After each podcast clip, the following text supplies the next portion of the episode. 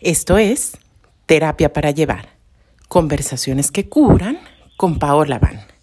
Y te doy la bienvenida a este episodio en el que quiero hablarte de mis conclusiones acerca de una frase que he escuchado decenas, si no es que cientos de veces, de algunos consultantes.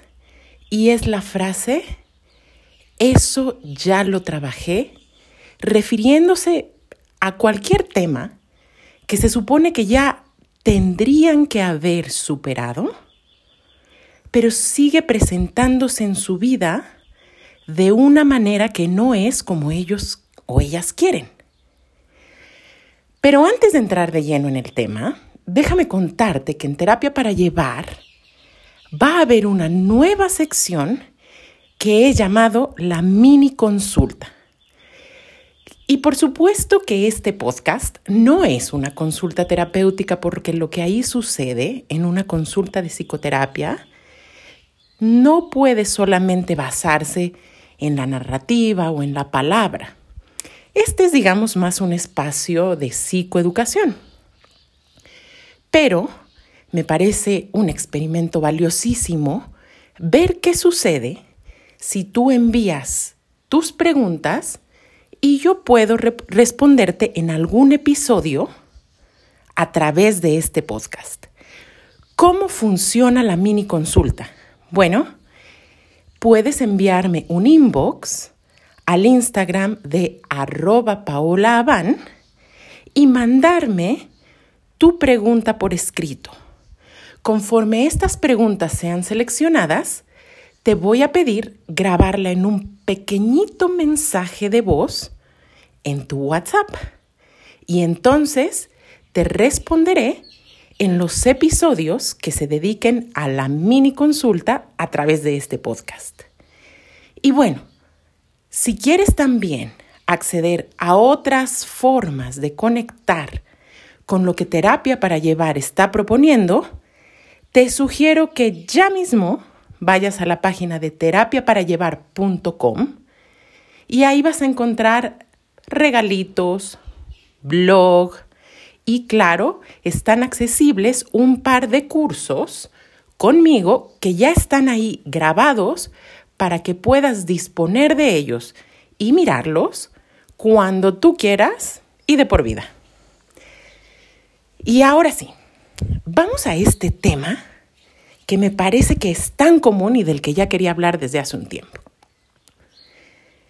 ¿Qué pasa cuando alguien viene a consulta o sencillamente siente frustración en su vida porque hay un tema que se presenta una y otra vez de distintas formas, a pesar de que lo ha hablado con su terapeuta, ha tomado cursos al respecto, ha leído libros, ha constelado, ha hecho rituales, ha hecho un montón de cosas, o quizás una sola, pero este tema sigue presentándose. Lo primero que te quiero decir es que nuestra cultura no está reconciliada con el sufrimiento. A pesar de que el sufrimiento, y lo dijo hace milenios el Buda, es parte de la experiencia cotidiana de la vida. Ojo, esto no quiere decir que entonces el trabajo terapéutico, ritual, y lo que tú haces para que tus relaciones y todo en tu vida se manifieste en la manera en la que tú anhelas, no sirve. Lo que quiero decir con esto es que de verdad podemos aprender mucho si empezamos a observar esta tendencia individual y colectiva, diría yo, a huir y rechazar el sufrimiento. Cuando alguien está sufriendo, incluides nosotros mismos, queremos arreglar a la persona, darle consejos, evitar que ese sufrimiento siga. Y todavía hay muchos terapeutas, coaches, facilitadores que creen que su tarea principal es desaparecer el sufrimiento de la vida de una persona. Esto genera enormes problemas. Porque algo que quiero decirte es que antes de ser sanado, antes de ser curado y de poder transformarse, cualquier dolor o dificultad que se esté presentando en nuestra vida tiene que ser comprendido y si vamos más profundo, tiene que ser amado y realmente aceptado. Porque muchas de las cosas que estamos viviendo aquí y ahora en nuestra vida surgieron allá y entonces, en momentos generalmente muy tempranos de nuestra vida, no siempre, pero generalmente nuestra infancia y o nuestra adolescencia, donde para nada teníamos los recursos para entender, resolver y superar las cosas desafiantes, dolorosas, abrumadoras que estaban pasando en nuestra vida y en nuestras relaciones más cercanas. Por lo tanto, encontramos maneras que como adultos ya no nos hacen tanto sentido,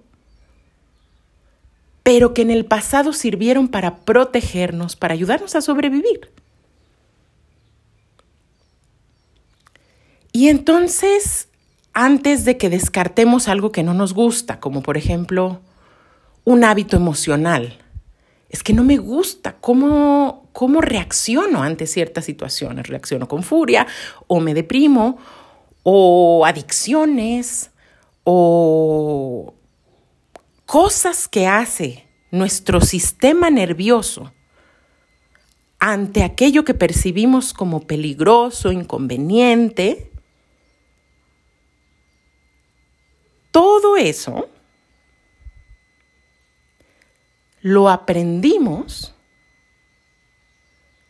para poder sobrevivir. Y entonces lo irónico y la gran paradoja es que si nos damos permiso de realmente escuchar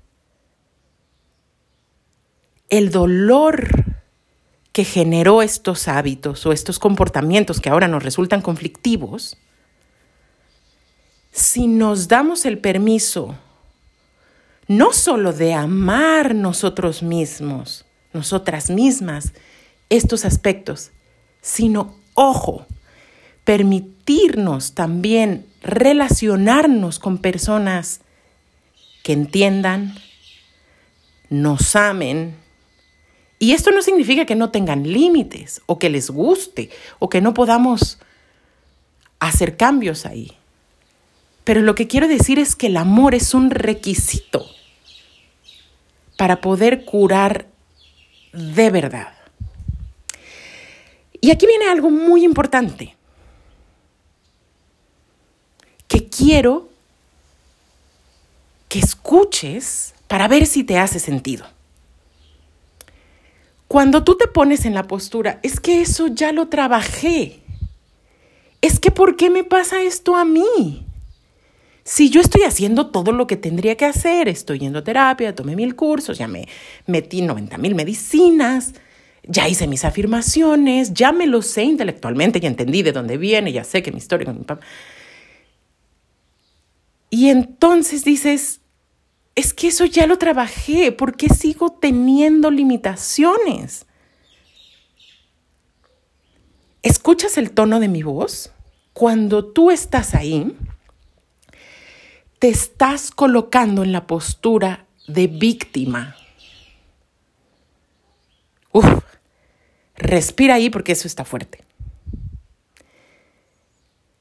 ¿Y cuál sería el problema con ponerte en un lugar de víctima? Porque lo que yo quiero aquí no es que ahora te juzgues, aparte de que estás sufriendo, no quiero que encima te juzgues porque te estás victimizando al respecto, sino lo que quiero que cuestiones es cuánto poder hay en ese lugar energético, en esa manera de pararte ante la vida. Pues la verdad es que nada, o muy poco. Porque es ahí como si estuvieras totalmente a merced del destino. Y es lo contrario a la rendición. Que, ojo, quiero hacer una diferencia grande hoy. Resignación y rendición no son la misma cosa conformidad, conformarte con algo y aceptar y amar algo, tienen una vibración y tienen una naturaleza y vienen de un lugar totalmente distinto. Rendirte es confiar en una inteligencia superior que está diseñando absolutamente todo lo que pasa en tu vida y que está comandada por la mayor fuerza que existe en este planeta, que es el amor. Poder tocar con esa confianza, soltarte ahí, es un ejercicio muy profundo. Lo cual no quiere decir que en tu experiencia cotidiana no duela, no sea desagradable, y no sea totalmente indeseable. Esto es normal, es humano, por completo. Y resignarse es completamente otra cosa. Resignarse viene como de la resistencia, de la falta de fe, de la falta de esperanza, del miedo. Resignarse trae un matiz de enojo, de reclamo, pero sobre todo, como te digo, de falta de poder. Yo no puedo hacer nada con esto. Y entonces lo que quiero decirte es que jamás ha existido ni existirá una matemática, una medida específica y cuantificable que te diga cuánto es lo que tienes que hacer para ir transformando liberando dificultades en tu camino. Porque, ojo, también creemos que cuando aceptamos que algo es así y aquí y ahora, como si decimos, aquí y ahora me duele, aquí y ahora no puedo con esto, aquí y ahora no he logrado ese cambio, aquí y ahora no he podido manifestar esto que me encantaría. Aceptar que así es, aquí y ahora, no quiere decir que nunca vaya a cambiar o que no vayas a poner lo mejor de tu presencia y corazón en que así sea. En un ejemplo muy sencillo, te lo digo así. Si tuvieras una enfermedad concreta física, necesitas aceptar primero que está ahí para poder ir al doctor, tomar un tratamiento, curarte. Pero si jamás aceptas que algo te duele, que hay una molestia en tu cuerpo, que tu nivel de energía no está como estaba, y si no indagas a ver qué pasa y qué se puede hacer, pues esto nunca va a cambiar y solo va a seguir su curso. De nuevo, no es contradictorio. Puedo aceptar y la propuesta que yo te tengo hoy es y seguir y el lugar donde tú puedes pararte en tu poder. Suena algo así como reconocer profundamente que hay recursos internos y externos para que tú puedas hacer con cualquiera que sea la situación que en este momento te resulte difícil, hay recursos internos y externos para que puedas transformarla. ¿Y a qué me refiero con esto? Cuando alguien dice, bueno, eso ya lo trabajé, ojo, hay una compensación que pareciera no estar en el victimismo, y digo que es compensación porque es como la otra cara de la moneda, en la que en lugar de resignarte, sientes que no hay persona alguna en el planeta que te pueda entender, que te pueda ayudar. Y a mí en ese sentido mm, me parecen un poco tramposas y cuestionables ciertas afirmaciones como, el único gurú está dentro de ti. No confíes o no busques ningún maestro porque todas las respuestas están dentro de ti. Ojo, esto es cierto. Pero es peligroso si lo estás diciendo, asumiendo y entendiendo desde una postura de arrogancia que te está cerrando a ver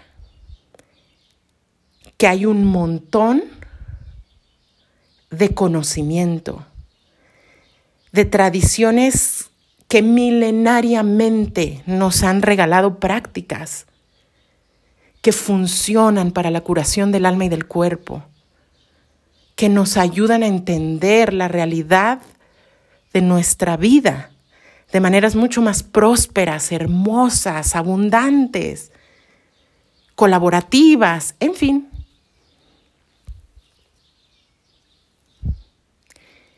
que hay fuerzas que están a tu favor, que hay seres visibles e invisibles que te aman y apoyan, que en esta planeta hay medicina disponible todo el tiempo para quien la pide. Y que esta vida, esta planeta, la inteligencia que nos rige, es misericordiosa, es amorosa y es confiable. Y entonces cuando yo me pongo ahí, me paro en este lugar, tengo mucho más poder, tengo mucho más confianza tengo mucho más apertura. Y aquí viene algo irónico porque mm, es difícil decirlo, pero no necesariamente las personas que ostentan las credenciales, los diplomas y que se hacen o se presentan en el mundo como las adecuadas para ayudarte digamos, por ejemplo, con tu salud física, mental, espiritual, son necesariamente las personas que te van a ayudar. Y ahí es donde requiere mucho discernimiento, sabiduría, apertura de corazón, intuición, sensatez, experiencia, para poder distinguir realmente dónde hay buena medicina porque uno puede perder mucho tiempo si no es que suceden cosas peores. ¿Y por qué me atrevo a decirte que hay mucha gente que no necesariamente va a ser la adecuada para ayudarte? Es que en esta ocasión lo voy a sintetizar en una cuestión. En este planeta, por ejemplo, y por darte eso, un ejemplo, la mayoría de los profesionales institucionalizados de la salud, entre comillas, jamás han escuchado el concepto trauma. Es decir, que esto implica cosas mucho más profundas. Porque tú me dirás, ¿hay a poco, Paola, que todo mundo, o al menos todas las personas que tratan con personas deberían saber sobre trauma. Y voy a hacer una aseveración un poco radical y es sí, por supuesto. Porque de trauma, por ejemplo, sabían las culturas ancestrales, los pueblos originarios, sabían muchísimo de trauma, aunque quizás no le llamaban así, le llamaban secuestro del alma. Y entonces decían que tu alma se había ido a pasear. o que alguien había venido o un evento había robado tu alma, se le salió el alma. Y entonces hacían rituales para llamar el alma. Y muchas veces estos rituales, o casi siempre, eran comunitarios. E involucraban a las fuerzas de la naturaleza. ¿Y por qué te cuento esto? Porque es importante saber que gran parte de lo que hoy se siente como un problema, una enfermedad, una adicción, una dificultad de nuestra vida, tiene que ver con que nos desconectamos de nuestra alma y nos convertimos, o más bien nos identificamos con nuestros mecanismos de defensa. Y desde ahí seguimos actuando, atrapadas y atrapados por nuestra historia pasada y nuestros dolores anteriores. Y esto, aunque fuera con otro lenguaje, lo sabían los pueblos originarios. Y ahora afortunadamente hay muchísima gente, facilitadores, terapeutas, algunos psicólogos, bueno, no sé si mucha, pero hay gente que está volteando a ver la necesidad de informarse en trauma, que otra manera de decirlo es, hay gente que se está informando sobre la fuerte necesidad y viviendo el camino de regreso a nuestra alma. Hay gente que se está informando sobre la necesidad de darnos cuenta que muchos de los eventos dolorosos que sucedieron en nuestra vida nos desconectaron. Y si tú estás oyendo este podcast, es muy probable que tú estés en el trabajo y en la búsqueda de regresar ahí. Y entonces quiero decirte que la frase o la actitud, más bien la postura que menos te sirve, es decir, pero es que eso ya lo trabajé. Desde un lugar como de queja, desde un lugar de sentir que yo ya debería merecer algo más O en la otra cara de la moneda, que es como decir, no, bueno, eso, eso yo ya lo trabajé. Entonces, no toquemos ese tema.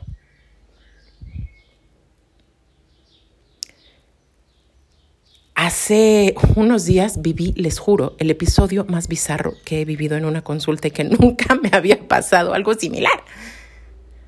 Y rarísima vez hablo más bien nunca hablo de lo que, de lo que sucede confidencialmente en una sesión.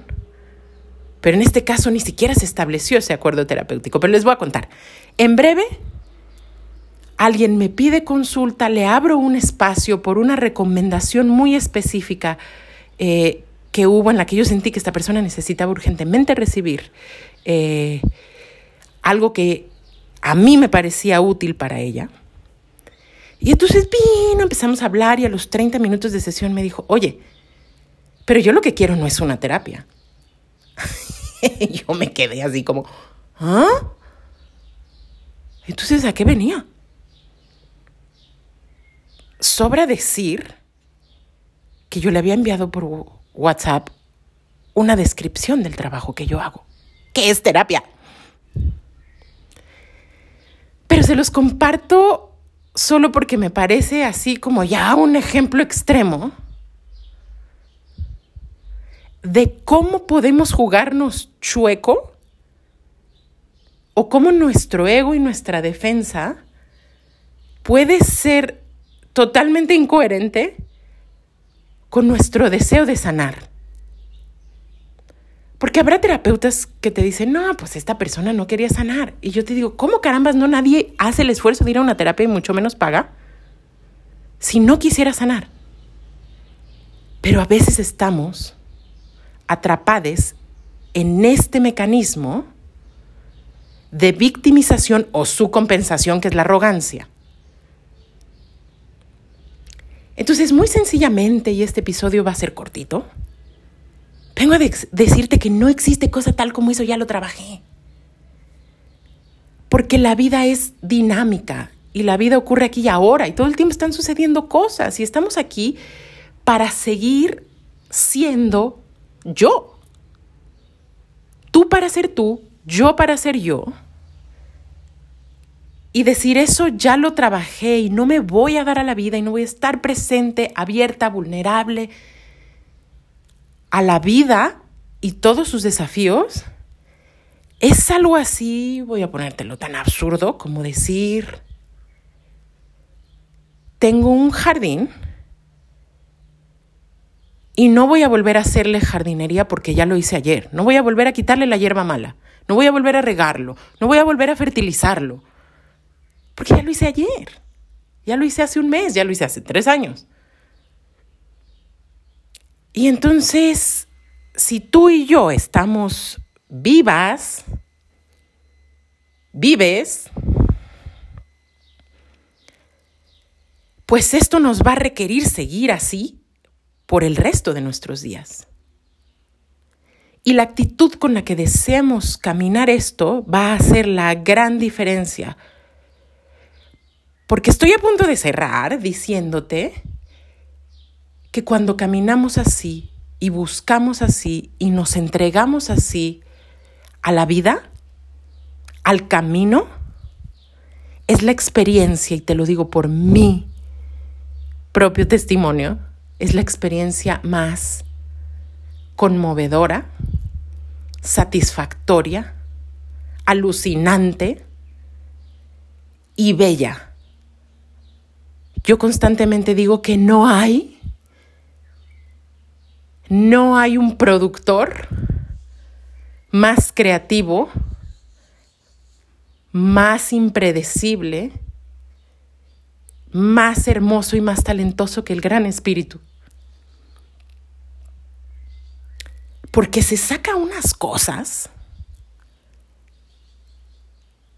que de verdad no sabes ni de dónde.